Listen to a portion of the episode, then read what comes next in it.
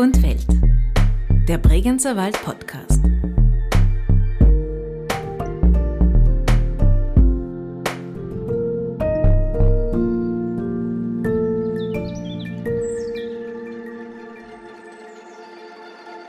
Äh, wir haben die glückliche Situation im Vorarlberg, dass wir drei namhafte, international bekannte Skipioniere hervorgebracht haben. Also 1887 hat er die ersten Skiversuche unternommen. Die Skier musste er über Norwegen, über die Region Telemark beziehen. Im Alpenraum gab es ja um diese Zeit noch keine Skierzeugung. Herzlich willkommen zu einer weiteren Folge von Wald und Welt, dem Bregenzer Wald Podcast. Ja, gefühlt kommt man in Vorarlberg ja mit Skiern an den Füßen auf die Welt.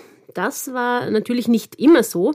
Und wie dieses Fortbewegungsmittel hierher gekommen ist und eine derartige Bedeutung bekommen hat, ist nur eine von vielen Geschichten, die eine umfangreiche Sammlung von Exponaten im Vorarlberger FIS Skimuseum in der Mülz zu erzählen hat.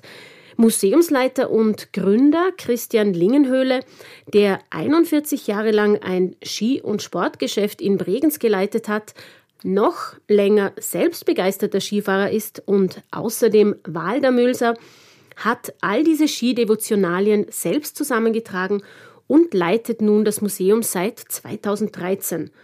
Schon vier Jahre später, 2017, bekam das Skimuseum im ehemaligen Pfarrhof dann sogar das Zertifikat des Internationalen Skiverbandes FIS. Zu sehen bekommen die Besucher und Besucherinnen Robbenfell überzogene Holzbretter, genauso wie metallene Zeppelinskier oder den Versuch eines sogenannten Düsenskis. Außerdem Originalskipaare, die internationale Wintersportgeschichte geschrieben haben oder die Uniform des Briefträgers von der Mülz, der bis vor wenigen Jahren noch auf Skiern die Post ausgetragen hat. Ja, eine abwechslungsreiche Sammlung also, die man sich in der Mülz anschauen und hier schon einmal anhören kann. Denn Zita Bereuter hat sich für uns mit Christian Lingenhöhle im Skimuseum getroffen und mit ihm über 130 Jahre Skigeschichte gesprochen. Wir sind jetzt in der Mülls im FIS Skimuseum mit dem Initiator und Gründer Christian Lingenhöhle. Servus. Hallo, grüß dich. Christian, wir sind hier äh, im historischen Teil, zu dem kommt man gleich, wenn man reinkommt. Es heißt hier die Anfänge des Skilaufs und man sieht verschiedenste Sachen, so ein kleiner Rodel, ganz kleine kurze Skier, Schneeschuhe, Schautafeln, Fridjof Nansen, lese ich hier, eigentlich der erste Skiläufer quasi, kann man das so sagen, oder ein wichtiger Skiläufer in Norwegen? Sicher einer der ersten und wichtigsten Skiläufer. Er ist 1888 mit Skiern quer durch Grönland gelaufen. Also nicht Ski gelaufen, äh, sondern gelaufen. Eher äh, lang gelaufen, lang oder gelaufen wie Schneeschuhe. In der Ebene, oder? Und das war schon eine, Mords, eine Mordsexpedition und eine tolle Leistung über mehrere Monate. Und als er dann zurückkam, hat er dann auch ein Buch herausgebracht mit Schneeschuhen durch Grönland. Und das, man muss dazu sagen, damals hat man zu den Skiern nicht äh, Ski gesagt, sondern Schneeschuhe. Und dieses Buch hat dann, wurde dann auch in mehreren Sprachen herausgegeben und hat dann doch in Mitteleuropa einen Hype mhm. ausgelöst. Man spricht auch vom Nansenfieber. Und äh, er ist ja dann auch einmal nach Vorarlberg gekommen, an Arlberg. Ja, das wundert mich. Da ist nämlich auch, also erstens liegt das Buch hier, sehr ja, schön. Und es ist auch ein Foto, 1912 war der am Arlberg. Mhm. Er hat sich da mit dem Campetz in St. Anton getroffen und ich glaube, Victor Somm war auch dabei. Also es ist äh, äh, schon eine ganz große Persönlichkeit. Er hatte dann später auch noch den Nobelpreis erhalten. Und wir haben halt mit den Nanzen hier in der Ausstellung begonnen, mit den Anfängen des Skilaufs, weil die schon sehr lange zurückreichen. Also man weiß aus Zeichnungen, Felszeichnungen, dass vor circa 5000 Jahren schon die ersten äh, mit Skiern unterwegs war, aber wie ich es vorhin schon erwähnt habe, nur gelaufen sind. Man hat die Ski verwendet für die Jagd in erster Linie und die Ski waren über drei Meter lang.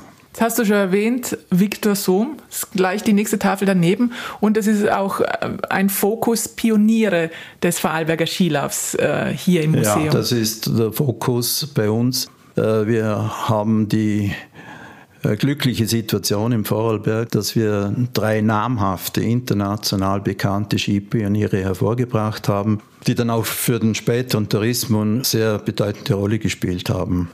Und der Viktor Somm, Bregenzer, der äh, gebürtig in Dornbirn war, aber aufgewachsen in, in Bregenz, war sogar ein Jahr vor Nansen, also 1887, hat er am Gebertsberg die ersten, das ist äh, Gebertsberg bei Bregenz, Pfänder, hat er die ersten Skiversuche unternommen.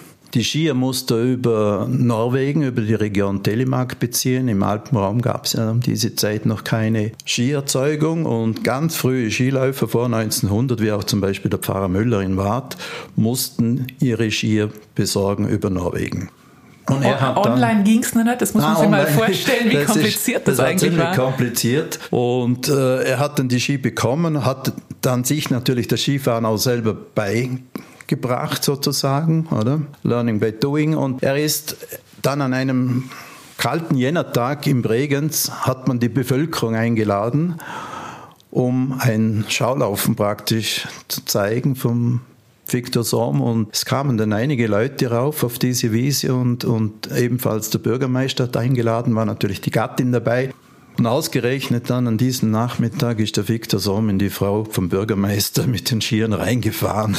Und da hieß es gleich einmal, ja, das Skifahren ist gefährlich.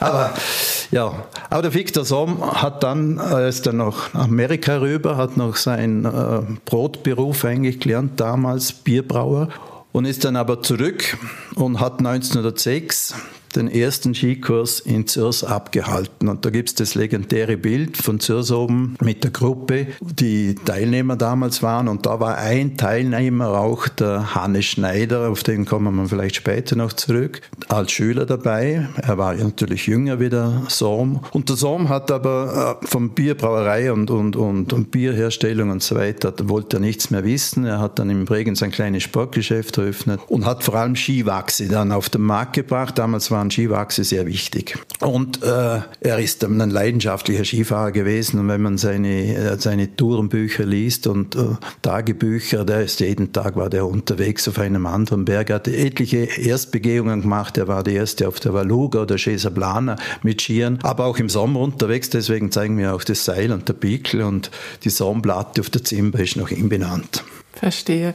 Wir sind noch keine zwei Meter in diesem Museum gegangen und sind schon voll mit Geschichten und man weiß auch gar nicht, wohin schauen, weil man sieht Skier, man sieht Fotos, man sieht Schautafeln, man sieht Urkunden, aber auch Karten. Also wahnsinnig große und bunte Sammlung. Wie hat denn das alles überhaupt angefangen? Also wie bist du drauf gekommen, ich mache jetzt ein Skimuseum? Ja, das ist vielleicht so zu erklären. Ich hatte 41 Jahre ein Sportgeschäft in Bregenz und habe. Wie hat das geheißen? So viel Werbung darf dann auch noch sein? Sport Christian. Ah ja. Und äh, habe schon während meiner aktiven Zeit ein bisschen gesammelt, aber in erster Linie natürlich nur für Dekorationszwecke im Sportgeschäft und im Schaufenster und in den Räumlichkeiten. Aber dann gewusst, 2011 äh, werde ich das Geschäft verkaufen und möchte in Pension gehen. Und da habe ich die Idee gehabt und bin auf die Idee gekommen, in der Mülls ein Skimuseum zu machen. Ich wusste, dass der ehemalige Pfarrhof leer ist. Der Pfarrer Reinhard Zimmer, der ist schon 1999 gestorben und seither stand dann das Haus leer bin zur Gemeinde gegangen, zum Bürgermeister Stefan Bischof und natürlich auch zur Mölzer Kirche und habe ihnen mein Projekt vorgestellt und die Idee und waren sie gleich eigentlich nicht abgeneigt und haben zugestimmt, das könnten sie sich auch vorstellen. Und dann hatte ich noch drei Jahre Zeit, dann intensiv noch zu sammeln und zu organisieren und 2013 haben wir es dann eröffnet. Mhm. Und warum in der Mülls? Also welche Verbindung ja, der Mülls war für mich äh, der logische Ort. Erstens äh, ist der Mülls äh, schon ein äh, ja, alter, bekannter und auch heutiger äh, ja, super Skiort. Wir haben ein sehr schönes Skigebiet, wir haben sehr viele wunderbare Abfahrten und äh, der Tourismus spielt hier eine große Rolle und natürlich auch der historische Skilauf. Es sind schon in den 20er Jahren, sind schon in der Mülls etliche Tourengeher da gewesen und damit auch Nächtigungen. Und der andere Grund ist der, dass äh, meine Eltern 1950 ein Feriendomizil suchten und dann in der Mülls ein Grundstück bekamen, oder? Ja, und dort entstand dann das erste Ferienhaus in der Mülls. Deine Eltern haben das erste Ferienhaus hier Ja, gebaut. das war das erste Ferienhaus und äh, 1950 musste man noch eine Sondergenehmigung bekommen von der Landesregierung, dass man mit einem Privatauto hochfahren darf. Das haben wir erhalten und es war nur denn das Kuriose das, mein Vater ist an einem Sonntag in der Mülls, äh, damals noch zu Fuß von Au hochgelaufen und hat gedacht, ja, am Ende der Kirche wird er dann schon die Leute, die stehen ja da um die Kirche herum, machen ihren Blausch. Und da ging er dann auf den Altmeister zu und sagte, ja du, ich hätte da gerne einen Baugrund. Dann hat er gesagt, ja, das können wir schon machen, aber jetzt ist da noch Schnee, jetzt können wir da noch nicht hin. Und äh, ich schreibe dir dann eine Karte, wenn der Schnee weg ist. Und dann viel, viel später natürlich, erst im Juni kam dann nach der Schneeschmelze eine sogenannte Korrespondenzkarte, gab es damals noch. Und da hieß es auf der Härte, so heißt das Gebiet dort, ist schneefrei. Ja, dann ging er wieder hoch und ging wieder zum Alpmeister und dann hat er sich hinterm Ohr gekratzt und hat gesagt, ja, wir haben in der Mülls beschlossen, wenn der erste Fremde nach der Mülls kommt und der was bauen möchte, muss er unseren bestehenden kleinen Schlepplift übernehmen. Wir wollen da nicht mehr weiter tun. Das ist für uns zu kompliziert und das haben ein paar Einheimische haben da sich das angetan sozusagen und keiner hatte Zeit für das. Und dann hat der Vater gesagt, ja, eigentlich wollte ich nur einen Baugrund, aber ein Lift kommt für mich nicht in Frage. Ja, es geht nur so, oder? Ja, und dann hat er sich dann doch entschlossen, hat diesen Lift mitgekauft und hat dann mit seinem Freund Dr. Walter Rützler diesen Lift dann gleich neu positioniert. Heute bei der Talstation Ober der Mülls und der Lift ginge dann bis zum Härtehof rauf und es war ein ganz ein kleiner Lift mit vier Personen Beförderung und ja, der ging dann bis 57 und dann wurde der erste große Schlepplift gebaut. Wow, das heißt, ihr seid gekommen, erste Ferienwohnung und erster Lift. Genau, ja. Geht heute nicht mehr. Christian, wenn man sich da so ein bisschen umschaut, welches ist denn eigentlich das älteste Stück, das da ausgestellt wird? Ja, der älteste Ski, den wir hier zeigen, ist eigentlich schon der von Norwegen. Äh, wir sehen ihn da gerade in der Ecke stehen beim Nansen. Es ist auch äh, so ein Ski, hat auch Nansen verwendet mit so einer Mehrrohrbindung, sagt man dazu. Das ist so eine Art wie Bambus und mit dieser Bindung hat er eben diese Expedition gemacht. Und der Ski ist circa ja, also es ist natürlich nicht genau der Ski, der er gefunden hat, aber in etwa das Modell. Er, der Ski stammt von 1850 circa. Wahnsinn. Man kann das nicht immer ganz genau ja. datieren, das sind schon Schätzungen auch, wo ich teilweise auch äh, mir dann hier und da auch schwer tue und dann wieder Kollegen, die auch ein Museum haben, frage sie und dann kommt man halt dann auf so eine Zahl. Aber man versteht bei diesem Ski auch, warum die Schneeschuhe heißen, weil die Bindung schaut eigentlich wirklich aus wie ein ja, kleiner Schneeschuh. Ja, hat natürlich keine Festhaltemöglichkeit wie die heutigen oder auch die späteren Bindungen mit der richtigen Kabelbindung oder so. Mhm. Es ist lediglich, dass der Schuh halt ein bisschen fixiert ist und die Ferse kann man abheben. Es steht dabei auch Leihgabe und es sind ja bei einigen Sachen auch Leihgaben. Wie kommt es eigentlich dazu? Ja, jetzt speziell bei diesem Ski, äh, es war mir unmöglich, äh, zu dieser Zeit, äh, wie gesagt, bei der Eröffnung äh, zwischen 2011 und 2013 habe ich versucht, natürlich auch skandinavische historische Ski zu bekommen. Und das, das kriegst du heute nicht mehr. Mhm. Du darfst in Norwegen oder Schweden nichts mehr ausführen diesbezüglich. Und ich habe dann den äh, Museumsleiter von Mürz Zuschlag kennengelernt und war bei ihm und habe gebeten, dass er mir so einen Ski gibt und wir haben da eine Leihgabe von ihm erhalten und ja, vielleicht gelingt es mir noch irgendwo bei einem privaten Sammler mal was zu ergattern. Das heißt, man kann bei dir auch Leihgaben abgeben. Und die werden dann ausgestellt? Grundsätzlich ist es möglich. Wir haben, wir haben einige Leihgaben hier im Haus. Es gibt auch genügend äh, Leute, die mir was überlassen haben, wo sie sagen, es ist eigentlich für sie besser, es ist hier im Museum, als wie bei mir im Keller unten, wo es niemand sieht oder im Dachboden oben. Mhm. Man sieht sehr viele Holzskier und man denkt immer, ja, ein Holzski ist ein Holzski, aber hier sieht man, was für Unterschiede da sind von der Länge, von der Breite.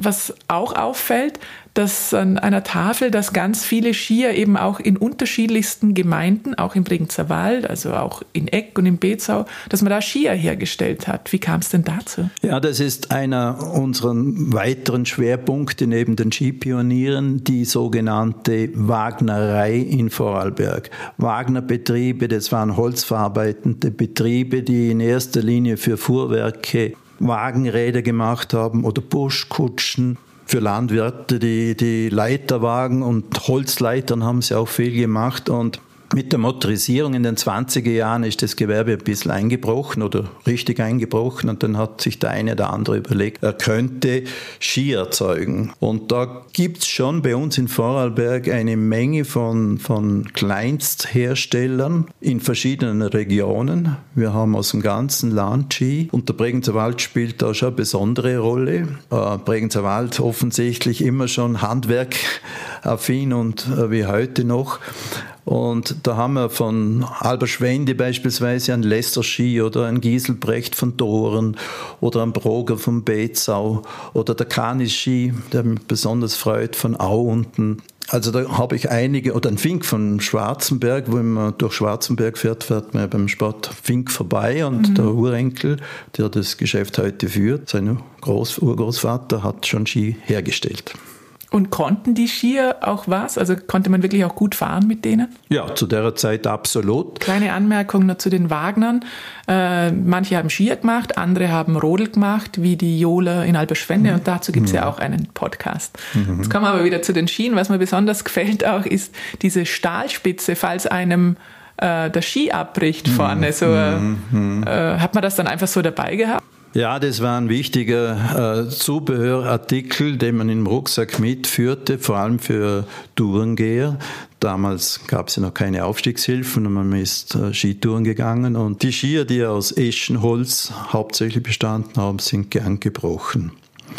Und da hatte man die Möglichkeit, mit einer Notfallspitze die Fahrt dann fortzusetzen. Aber apropos Aufstiegshilfen, es sind da auch Fälle, und zwar echte Fälle. Man versteht jetzt, warum das Fell heißt, weil es tierische Fälle waren. Mhm. Das war damals heute undenkbar natürlich mit Seehundfälle.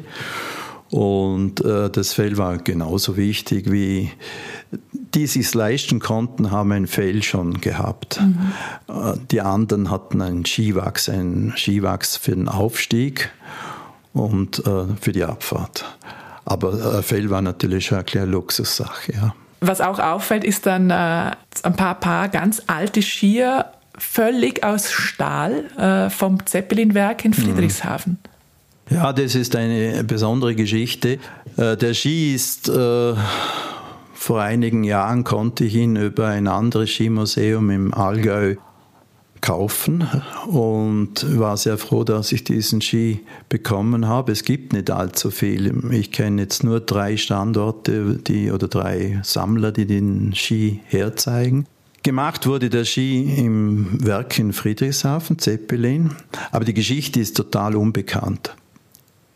Es wissen auch die anderen Leute und Sammler nicht, wie das zustande gekommen ist. Meine Theorie war die, dass ein begeisterter, führender Mitarbeiter der Firma Zeppelin gesagt hat, komm, wir probieren es einmal, machen wir uns einmal ein paar Skier wir haben das Know-how und das Material und versuchen es, oder? Und ja, und so ist das wahrscheinlich entstanden. Es war sicher keine Massenproduktion. Aber es ist ein, ein, eine tolle Sache und wahrscheinlich ist es der erste, wirklich der allererste Metallski. Der erste kommerzielle Metallski ist ja die Firma Head gewesen, in Amerika drüben noch. Aber der Zeppelin-Ski zählt sicher zu den, ja, ersten Metallskiern, kann man sagen, wirklich. Aber die Kanten haben da wahrscheinlich noch eine geringere Rolle gespielt, oder? Der Ski hat, der hat ja gar keine Kante. Da, da ist der ganze Ski aus einem Guss. Und äh, er hat äh, die Form der damaligen Holzski hat man übernommen, so ge gekehlt nennt sich das, die, die Oberseite vom Ski. Und die Lauffläche und die Oberfläche, das ist alles dasselbe Material. Verstehe. Wenn wir da jetzt gerade bei den Skiern sind, also was sofort auffällt, ist die unterschiedliche Breite, vor allem aber Länge von den Skiern und ein Exponat äh, fasziniert mich sehr. Äh, diesen Ski von Kästle mit einem Trichter, der irgendwie ausschaut fast wie ein Grammophon vor der Bindung. Was war das für eine Idee? Das war in den 50er Jahren vom äh, Anton Kästle. Äh, ja, ich möchte sagen, fast ein, ein Spleen oder aus Übermut vielleicht auch. Sie waren damals die erfolgreichste Skifirma der Welt, haben alles möglich gewonnen, viele Olympiamedaillen mit Toni Seiler beispielsweise 56 und zu dieser Zeit haben sie dann gesagt, wir haben sehr gute Belege, die Ski laufen schnell, wir sind erfolgreich, das wissen wir jetzt von den Rennläufern her, wir haben sehr gute Stahlkanten schon. Also der Ski ist perfekt und äh, versuchen wir den Ski schneller zu machen. Das war nie eine Idee, dass das in die Massenproduktion ginge, sondern nur für sie selber einmal als aus Testzwecken die Geschwindigkeit auszuloten. Und da haben sie in Zürs dieses Experiment gestartet und zwar zuerst mit, wie du erwähnt hast, mit diesem Trichter. Da wurde so ein, wie ein Grammophon, könnte man sagen, ja, auf die Oberfläche geschraubt und durch äh, den Ski wurden Ausschlitze, also Löcher gebohrt und die Luft geht bei diesem Trichter rein bei der Schussfahrt und sollte ein Luftpolster bilden und die Luft kommt dann beim Belag heraus und da sollte der Anschub dann passieren. Das hat wenig gebracht, weil die, ja, das Volumen einfach von diesem Trichter zu gering war. Dann haben es noch im selben Winter versucht, 57 war das, einen sogenannten Düsenski zu machen. Sie haben statt diesem Trichter eine Pressluftflasche genommen und da ging die Pressluft ebenfalls durch den Ski hinaus. Und der Anschub hat hier eigentlich sehr gut funktioniert, nur hat man nicht bedacht, dass diese Luft, die hier austritt aus dieser Flasche, den Ski erwärmt, die Lauffläche, und dadurch hat sich ein leichter Eisfilm gebildet und das Experiment ist auch wieder in die Hose gegangen sozusagen und man ist dann davon abgekommen. Ihr zeigt auch Ideen, die nicht wirklich in die Breite gegangen sind dann. Ja, also der Großteil, muss ich sagen, von den Exponaten ist alles äh, entstanden mit, äh, mit einer kommerziellen Hintergrund und, und, und mit der Idee natürlich von jedem einzelnen Hersteller, das wird für ihn ein Geschäft werden. Oder? Aber wir haben schon ein paar so Kuriositäten, die sich dann eigentlich nicht durchgesetzt haben. Mhm. Ja. Sehr schön. Was auch auffällt, sind alles Alpinskier und trotzdem ist da der Ski von Toni Innauer, mit dem er seinen ersten Sieg ersprungen hat, quasi. Weil das kann auch ein Alpinski war, oder wie? Ja, also diese Geschichte erzähle ich ganz gerne, weil äh, der Toni Innauer war als zwölfjähriger Schüler ein sehr guter Alpinskirennläufer. Aber wie es so ist, hat er mal ein Formtief gehabt und sein Trainer hat gesagt, du darfst mir nicht mit auf das nächste Rennen, musst zu Hause bleiben. Und Tony hat gesagt, okay, bin einverstanden und hat aus einer Trotzreaktion dann seinen Sprungski produziert selber. Er hat die Alpinbindung runtergetan. Es war ein, ein Kästle CPM Champ und äh, hat dann die, man sieht heute noch am Ski die ursprünglichen Löcher der Alpinbindung, hat dann einen Sprungkeil raufgegeben, also einen Holzkeil und eine Sprungbindung und ist bei ihm zu Hause um, oberhalb vom Beza am Sonderdach hinterm Haus hat er begonnen mit diesem Ski zu trainieren selber Schanzen gebaut und das ist ganz gut gegangen mit diesem Ski und hat sich dann entschlossen, im selben Winter 71 damals noch am Pfänder eine Sprungschanze, wo die Landesmeisterschaften durchgeführt worden sind und Toni Innauer wurde mit diesem Ski Landesmeister und hat auch einen Schanzenrekord gesprungen mit 38 Meter. Unglaublich. Und das war unglaublich natürlich für alle und, und man war begeistert, wie talentiert der Tone da ist und ja, und dann durch diesen Landesmeistertitel hat er natürlich auch die Chance erhalten, bei den österreichischen Meisterschaften mitzutun, in Kärnten, in Felden. Und ja, man hat ihn den gebeten, bitte Toni, komm du mit einem richtigen Sprungski, also sein Freundeskreis und die Trainer und dann, wir schämen uns, wir blamieren uns als Vorarlberger, wenn du da mit dem Ski dort nach Kärnten kommst. Toni, wie er ist, wie man kennt, hat gesagt, nein, ich komme mit dem oder sonst gehe ich nicht. Und ist er mit dem Ski angereist und wurde dann österreichischer Vizemeister. Und äh, ja, da gibt's auch Fotos davon und legendäre Bilder. Jedenfalls im nächsten Jahr natürlich hat er dann schon eingesehen, dass man einen richtigen Sprungski braucht und die Geschichte ist ja dann bekannt und Das Tolle an dem Ganzen ist auch, dass dieser Ski sein Leben total umgekrempelt hat und er wurde Olympiasieger und Trainer, nordischer Trainer und heute erfolgreicher Unternehmer. Also mich freut es ganz besonders und der Ski ist noch gar nicht so lange im Museum, ein paar Jahre. Und der stand eben am Sonderdach oben bei ihm zu Hause. Mhm. Und Toni war da. Wir haben da von der Marie-Hilfer-Straße, der Straße der Sieger, seine Platte bekommen. Und diese Platte ist im Eingangsbereich, wo sein Fußabdruck und. Genau, über diese Platte ja. steigt man schon, wenn man zum Museum reingeht. Ja. Und an der Stelle muss ich auch einen kurzen Verweis auf einen anderen Podcast machen, eben mit Toni Innauer, da erzählt er diese Geschichte auch. Christian, was man hier auch sieht, sind äh, die Entwicklung von Skischuhen, die ersten aus Leder, die irgendwie nur recht klobig daherkommen, äh, auch alle geschnürt wurden. Wahnsinnig entzückend, dieses kleine Kinderskischuhlein, ich muss es so verkleinern. Sind die von dir? Ja, äh, mein Vater, äh, muss ich auch dazu sagen, der hat auch, von dem habe ich es auch vielleicht ein bisschen übernommen, der hat gern gesammelt. Also, mhm. Aber das waren eher äh, so bäuerliche Gegenstände und, und Dinge, Handwerksbereich aus dem Bregenzer Wald und so weiter. Und er hat dann, Gott sei Dank, meinen ersten Ski aufbewahrt.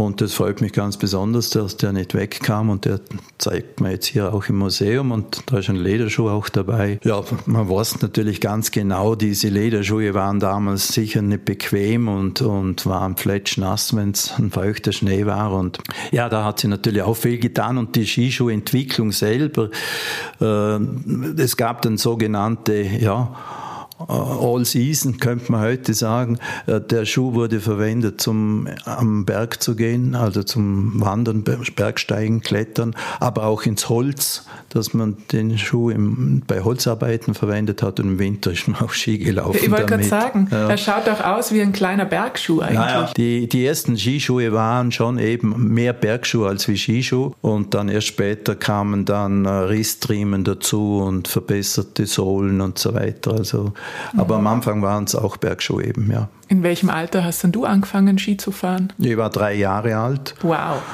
Und fahre jetzt sozusagen 70 Jahre Ski. Wow. Und immer noch gern? Ja, natürlich. Das heißt, hier im Museum ist so richtig deine Leidenschaft. Das Museum ist meine Leidenschaft, aber meine, meine zweite Leidenschaft ist natürlich schon das Skifahren selber noch. Und mit meiner Frau zusammen erleben wir noch immer sehr schöne Skitage hier in der Mülls und auch an anderen Skiorten und sind begeisterte Skifahrer. Und mein Ziel war es immer eigentlich in der Pension, äh, also beim Antritt der Pension, so viel Skitage zu erzielen, wie alt das ich bin. Und das ist äh, ja nicht einmal so einfach, wenn man nebenbei noch andere Dinge auch noch machen muss. Ich habe immer geglaubt, 100 Skitage erreichst du locker, aber das habe ich bis jetzt nicht geschafft. Aber du bist auch noch nicht 100. Nein, ich bin noch nicht 100, aber mit, aber mit 100 wird das auch nicht sein. Aber jetzt momentan sind es so bei 70 Skitage. Also. Da wird man fast neidig. Ja. Sehr schön. Und ihr stellt auch äh, Kleidung aus. Äh, gleich wenn man reinkommt, ist da ein Wahnsinns-Skianzug, luxuriöses Ding aus Gold, Rot und Schwarz. Was hat es mit dem auf sich und woher kommt der? Also es ist ein Skianzug, der die österreichische Mannschaft bei der Olympiade 76 in Innsbruck als Team ja, Bekleidung bekommen hat und, und natürlich auch beim Einmarsch im Stadion und so weiter getragen haben. Das ist auch eine Leihgabe und zwar vom Franz Alton in äh, Altenstadt in Feldkirch. Äh, der Sohn führt das Sportgeschäft und er war ebenso wie ich Sportartikelhändler und ist dann begeistert. Der Mülser, sein Sohn, hat ja den Snowpark in der Mülls installiert mhm. und von dem habe ich den Anzug, ja. Ist ja klar, wenn da war Österreich auch äh, Gastgeber, da hat man sich natürlich besonderes Gewand geleistet, ja, offensichtlich. Ja. Na, das ist Ihnen gelungen bei dem Anzug, ja. Christian, jetzt hier äh, werden mehr so lokale Skipionierinnen und, und Rennläufer und Rennläuferinnen vorgestellt. Der Müls ist ja natürlich auch ein, ein sehr guter Ort zum Skifahren. Also im, im ganzen Museum werden Menschen immer wieder namentlich genannt, von eben Oberst Bilgri zur Freeriderin Lorraine Huber, aber auch äh, Hubert und Johannes Strolz, die mhm, Olympiasieger. Ja. Ähm, diese Ausstellung vom Museum hat ja drei Schwerpunkte, also die Vorarlberger Pioniere des Skisports, das Material der Ski und der Rennlauf. Kann man das so zusammenfassen? Das ist korrekt, ja, das stimmt. Wir haben, ähm, was der Rennlauf anbelangt, hat ja Vorarlberg auch eine sehr lange Tradition. Ich denke jetzt da nur zum Beispiel an Trudi Jochen Beiser aus Lech. Und wir haben einen Raum, wo eben nur Vorarlberger Skirennläufer wir präsentieren, auch Exponate von ihnen. Sehr wunderbare Stücke sind da dabei. Und wir haben auch ein, in einem Raum neuzeitliche, sagen wir von heute, Rennski, die wie sie heute im Rennlauf im Weltcup eingesetzt werden. Und da versuche ich immer dann äh, aktuelle Ski zu bekommen von Leuten, die noch unterwegs sind, aber auch von Skipensionisten wie Marcel Hirscher beispielsweise oder Anna Veit. Das kann man kaum, das Wort Pensionist in Zusammenhang mit den zwei Namen kommt jetzt ein bisschen schräg daher. Ja gut, sie, sind, sie sind natürlich irgendwo Ski Pensionisten, weil sie nicht mehr Skirennen fahren, aber ja, sie machen ja andere Dinge erfolgreich. Aber äh, wie gesagt, wir versuchen immer wieder aktuelle Ski aus dem Weltcup-Zirkus zu bekommen, ja.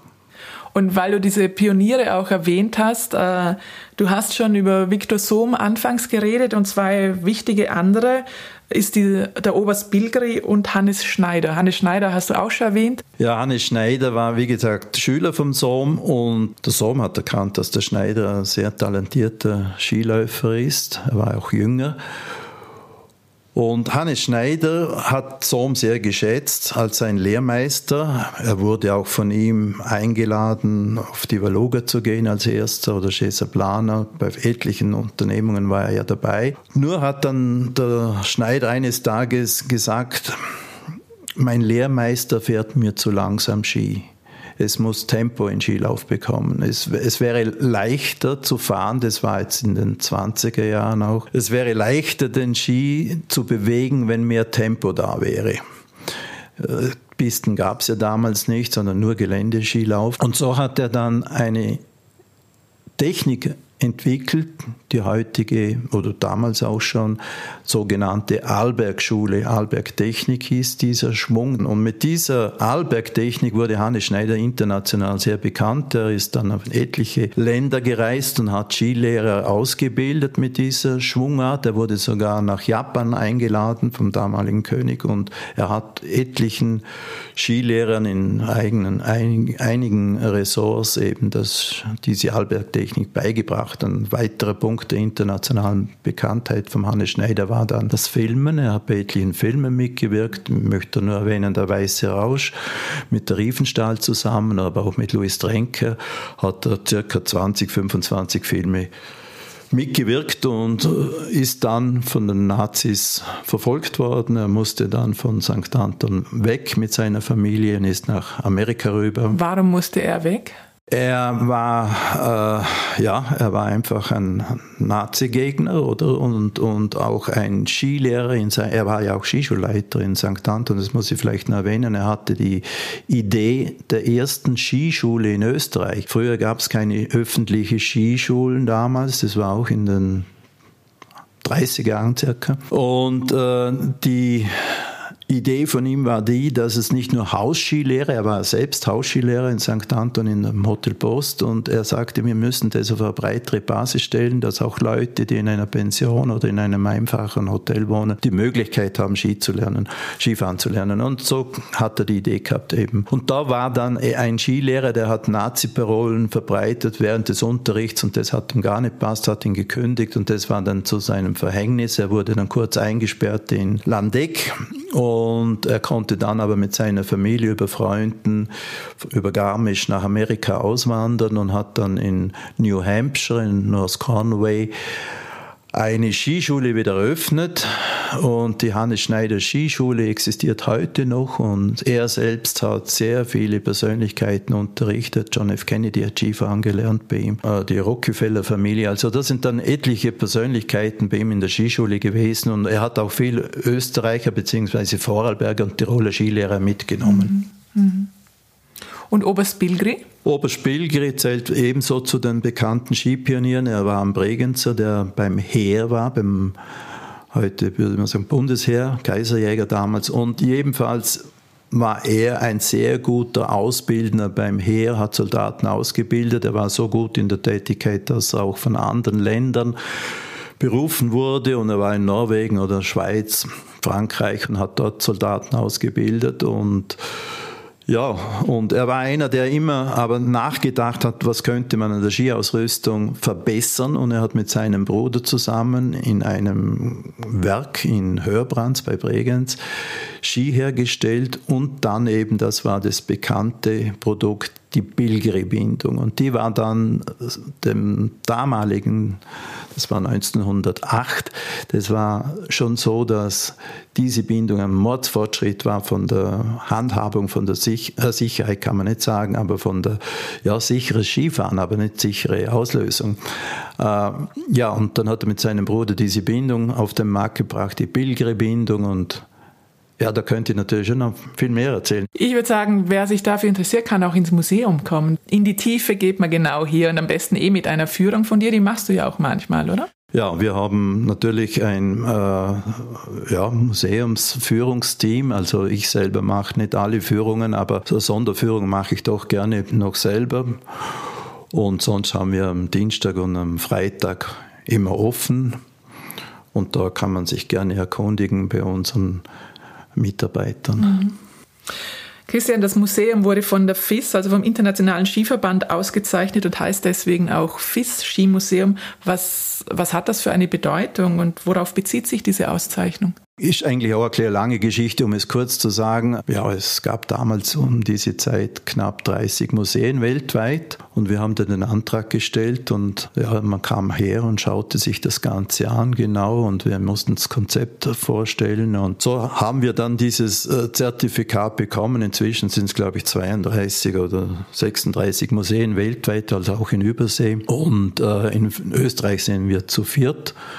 Zuschlag, Werfenweng, Lilienfeld und der Mülls. Und Gianfranco Kasper, der damalige FIS-Präsident, kam extra für diese Auszeichnung nach der Mülls. Es ist sein einziger offizieller Auftritt gewesen in Vorarlberg während seiner Präsidentschaft und die ging über 20 Jahre. Und ja, wir waren alle sehr stolz, dass wir dieses Zertifikat erhalten haben und sind jetzt eben in diesem Kreis der FIS Skimuseen weltweit.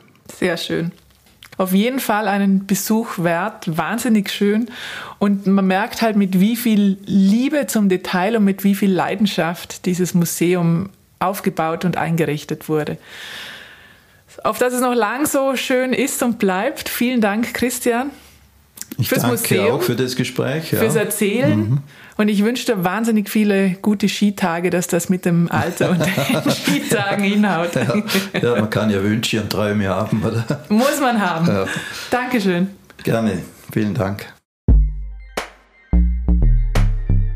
Ja, wir haben jetzt viel davon gehört, wie es damals in Damöls und anderen Skiorten Vorarlbergs und darüber hinaus war.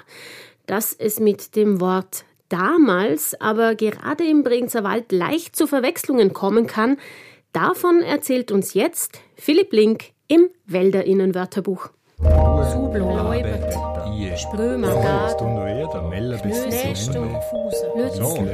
Feen, Schwetter, Hastezee, Schlitzer, Gelungener Hund, Alpur, Hirsel, Hormatmeier, Grüselischö. Das Wälder Innenwörterbuch. Herzlich willkommen zu einer neuen Ausgabe vom Wälderinnenwörterbuch. Wenn Sie im Bregenzer Wald etwas von damals erzählen möchten, müssen Sie auf eine gute Aussprache des S am Ende achten, damit es nicht zu Missverständnissen kommt. Fragen Sie etwa, wie ist das eigentlich damals gsin? Heißt es nicht, wie man vielleicht vermuten könnte, wie ist das eigentlich damals gewesen, sondern es heißt übersetzt, wie ist das eigentlich dieses Mal gewesen? Damal. Oder Damal zahle ich. Dieses Mal zahle ich. Oder je nach Persönlichkeit, Damal zahlst du. Dieses Mal zahlst du. Möchte man jedoch wirklich über das damals erzählen, verwendet man hier im Bregenzer Wald Begriffe wie früher oder dotsmal, also dazumal, wie in anno dazumal. Wie ist das eigentlich früher, dotsmal gsin? Ein anderes Beispiel, Dotsmal hat er einen Bart gehabt. Damals hat er einen Bart gehabt. Oder eben, damals hat er einen Bart gehabt. Dieses Mal hat er einen Bart gehabt. Im Gegensatz zu Dotsmal, als er noch keinen hatte. Ich hoffe, ich habe Sie damals beim Wälderinnen-Wörterbuch nicht allzu sehr verwirrt. Das Schöne am Podcast ist ja, dass man ihn sich sonst auch einfach nochmal anhören kann. Und dann kann man sich ja vornehmen, da mal los ich genauer zu, als Dotsmaul.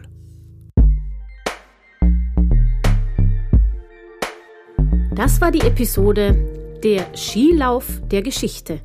Gesprochen haben Zita Bereuter, Michaela Bilgeri, Christian Lingenhöhle und Philipp Link. Sounddesign Richard Eigner. Wald und Welt, der Bregenzer Wald Podcast, ist auf Initiative von Bregenzer Waldtourismus in Vorarlberg, dem westlichsten Bundesland Österreichs, entstanden. Redaktion, Produktion und Gestaltung Friendship is. Weitere Informationen und alle anderen Episoden finden Sie online unter bregenzerwald.at slash podcast. Ich sage vielen Dank fürs Zuhören, damal us der Mülls und bis bald im Bregenzer Wald.